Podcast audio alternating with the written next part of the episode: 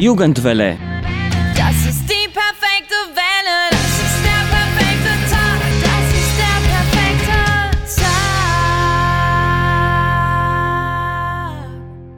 Hallo und herzlich willkommen bei der Jugendwelle. Weil der Frühling schon vor der Tür steht und das fast die schönste Zeit im Jahr ist, haben wir uns für euch etwas ganz Besonderes ausgedacht. Heute geht es in unserer Sendung über Kultur oder besser gesagt Kunst und Kultur. Lasst es uns zusammen herausfinden. Die Geschöpfe des Prometheus ist ein Ballett von Beethoven und unsere Jugendredakteurin Gloria wird euch nun davon berichten. Die Geschöpfe des Prometheus ist ein Ballett von Ludwig van Beethoven, deren Premiere am 9. Januar 2020 an der rumänischen Nationaloper in Temeswar stattfand. Diesen Vertretungen liegt die Zusammenarbeit mit dem Deutschen Kulturzentrum Temeswar zugrunde. Durch diese Unterstützung hat der Dirigent Friedrich Pfeiffer die musikalische Leistung der Ballettvorstellung übernommen. Die Regie und Choreografie der Aufführung wurden von den Choreografen und Ballettmeister Ovidiu Matei Janku von der Bukarest Staatsoper unter Vertrag genommen und die Bühnenbilder und Kostüme werden von Dragos Bohadja gemacht. Die Konzertmeister sind in der Hierarchie eines Orchesters direkt hinter den Dirigenten und die Stimmführer der Gruppe der ersten Violinen Ovid Rusu und Corina Murgu. Das Ballett Die Geschöpfe des Prometheus wurde im Jahr 1801 von Ludwig van Beethoven auf einem Libretto von Salvatore Vigane komponiert. Die Partitur war der Kaiserin Maria Theresa von Österreich und die Klavierversion Prinzessin Maria Christine Lichnowsky, der Frau von Ludwig van Beethovens Beschützer Prinz Karl Lichnowsky, gewidmet. Es wurde am 26. März 1801 in Wien zum ersten Mal aufgeführt und ist Ludwig van Beethovens einziges Ballett. Nach der Hofburgtheaterpremiere folgten 28 Aufführungen, neun davon auf der Bühne des Kärntner Theaters. Die Aufführung markierte den größten Publikumserfolg zu Lebenszeiten der Komponisten, ein wahres Erfolg in der Beethoven-Karriere. Die Grundlage dieses Balletts ist der Mythos über Prometheus. Die griechischen Philosophen, die ihn bekannt gemacht haben, beschrieben ihn als erhöhten Geist, der den Menschen Manieren, Gewohnheiten und Moral gibt. Infolge dieser Konzeption werden zwei Statuen dargestellt, die zum Leben erweckt und diese durch die Macht der Harmonie empfindlich auf die Leidenschaften des menschlichen Lebens werden. Auch dieses Jahr wurde an die Opfer der Russland-Deportation gedacht. Warum das Gedenken so wichtig ist und was das Erinnern alles beinhaltet, erklärt euch im folgenden Beitrag unsere Jugendredakteurin Alessia. Im Januar 1945, genau vor 77 Jahren, wurden Rumäniendeutsche nach Russland in der gewesenen UdSSR aufgrund ethnischer Kriterien deportiert, die Zwangsarbeiten als Reparation für die Zerstörungen infolge des Zweiten Weltkriegs leisten mussten. Vier Jahre lang wurden mehr als 70.000 Menschen in die Sowjetunion verschleppt. Leute, die gezwungen waren, unter unmenschlichen Bedingungen zu arbeiten und zu leben. Viele davon sind auch gestorben.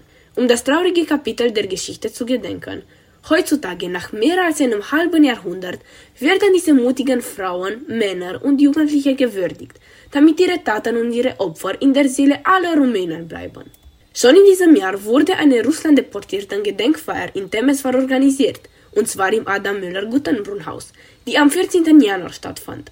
Um 11.30 Uhr wurde eine Andacht von dem Vorsitzenden des Verbands der ehemaligen Russland-Deportierten namens Ignaz Bernhard Fischer gehalten. Diese Rede fand im Karlsinger Festsaal statt. Außerdem wurden Kränze im Vorhof des Forumsitzes in der George-Laser-Straße Nummer 1012 zur Erinnerung und zum Gedenken der Deportierten niedergelegt. Im vorigen Jahr, genauer gesagt in der letzten Januarwoche 2021, wurden mehrere Veranstaltungen zur Erinnerung der Russland-Deportierten aus 1945 organisiert. Im Alexander-Tietz-Zentrum fand eine Kunstdarstellung statt mit Malereien von zwei ehemaligen Deportierten, und zwar Anton Fehrenschütz und Franz Binder. Aufgrund der Pandemie mit dem Coronavirus wurden Veranstaltungen auch online organisiert, weshalb am 26. Januar 2021 die Präsentation des Bildbands in deutscher Sprache betitelt Denkmäler und Gedenktafeln der Autoren Friedrich Philippi und Erwin Josef Ziegler stattfand. Am Sonntag derselben Woche sprach man mehrere Gebete für die verstorbenen Russland-Deportierten aus, in Kirchen wie Maria Königin, Ferdinandsberg mit Pfarrer Kalin Chocian, Unbefleckte Empfängnis Karansebesch mit Pfarrer Marin Matiesch, Allerheiligstes Herz Jesu, Anina mit Pfarrer Martin Jäger, Unbefleckte Empfängnis von Deutsch Bokschan mit Pfarrer Alin Emil Irimitschuk und Kreuzerhöhung Oravica mit Pfarrer Jonuk Vasile Hosda. Zum Schluss des Gottesdienstes gab der DFBB-Vorsitzende einige Daten zur Russland-Deportation und man betete gemeinsam für alle Betroffenen, für die Verstorbenen wie auch für die überlebenden Russland-Deportierten, die im Banater Bergland eine Zahl von 15 Personen erreichen.